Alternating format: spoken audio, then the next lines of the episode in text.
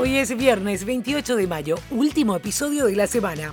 Desde este podcast, el trabajo diario que se ve reflejado en cada entrega, en cada episodio, pensado en que estés informado en el momento en que decidas hacerlo, con noticias verificadas y fiables. A eso le agregamos frescura, agilidad y el toque de diversión. Gracias por elegirnos. Esto es El Franco Informador, tu mejor opción para estar al día con las noticias. Soy Soledad Franco. Allá vamos.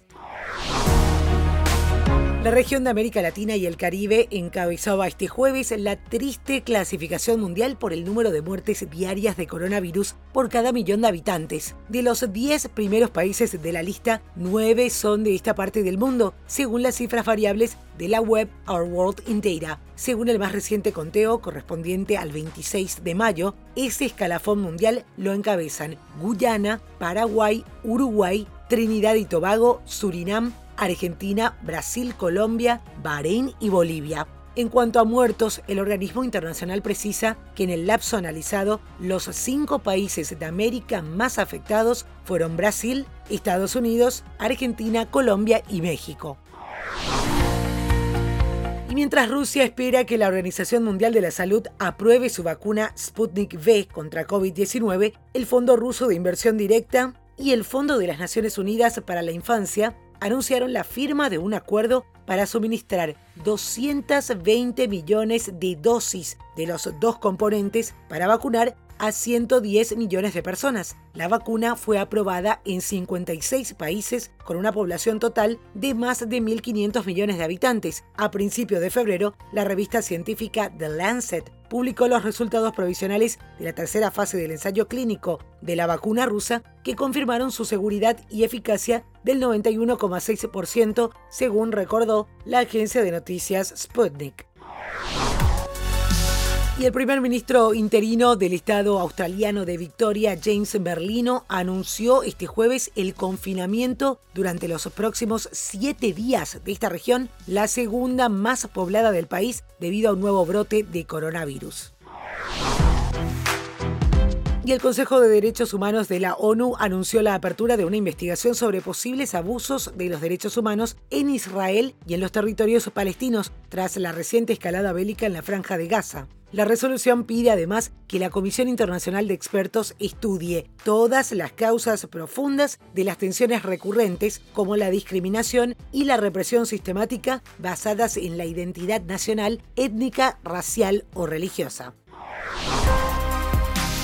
La oficina del director de Inteligencia Nacional dijo que la comunidad de inteligencia sigue trabajando para determinar el origen del COVID-19, pero reiteró las dos teorías en las que se enfoca. O bien surgió de forma natural por el contacto humano con animales infectados, o bien fue un accidente de laboratorio. En el comunicado, la portavoz del ODNI, Amanda Soch, repitió que el presidente Joe Biden mencionó el miércoles pasado que hay una diferencia de opinión entre las distintas agencias de inteligencia y sus grados de confianza en las teorías.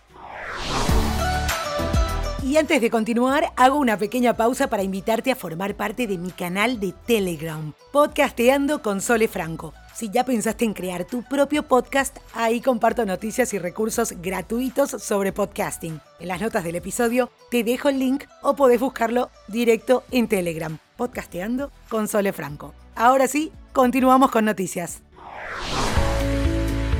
Boeing alcanzó un acuerdo con la Administración Federal de Aviación de Estados Unidos para el pago de una nueva multa de al menos 17 millones de dólares por el que el gigante aeronáutico se compromete a llevar a cabo correcciones en su producción. Según un comunicado de la FAA, el organismo federal de aviación encontró que los sensores incluidos en los equipos instalados en 759 aparatos Boeing 737 MAX y NG no estaban aprobados para dichos equipos.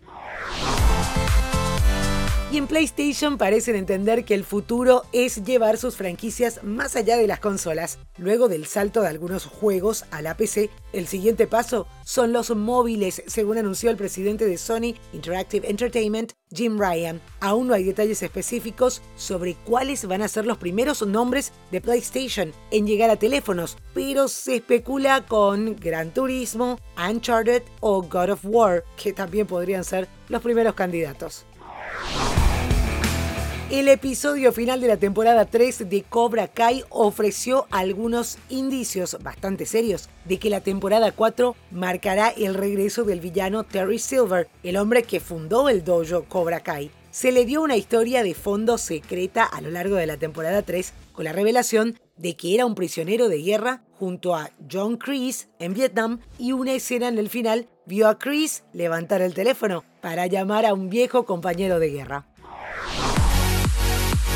La de este jueves fue una noche histórica en la Conmebol Libertadores. Por primera vez un partido de esta competencia fue dirigido por una cuaterna de árbitras encabezada por la brasilera Edina Alves Batista, la argentina Sabrina Lois y la brasilera Ana Paula Oliveira. Antes no creía que debe de existir alguien. Rake y Maluma, el cantautor de origen colombiano, lanzaron recientemente su nuevo sencillo titulado perfecta. En la colaboración se mezclan ritmos urbanos y latinos, como es el caso del reggaetón, con la balada pop, un género musical con el que el trío originario de Mexicali incursionó en la industria musical y con el que se destacó por más de una década a través de melodías como Noviembre sin ti o Yo quisiera, que habían sido estrenadas en 2007.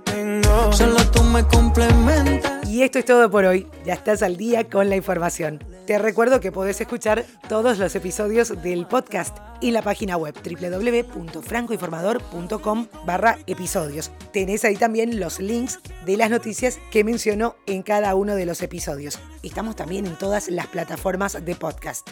Recomendanos para que más gente pueda estar informada en menos de 10 minutos. Feliz fin de semana y te espero de vuelta el lunes con más información.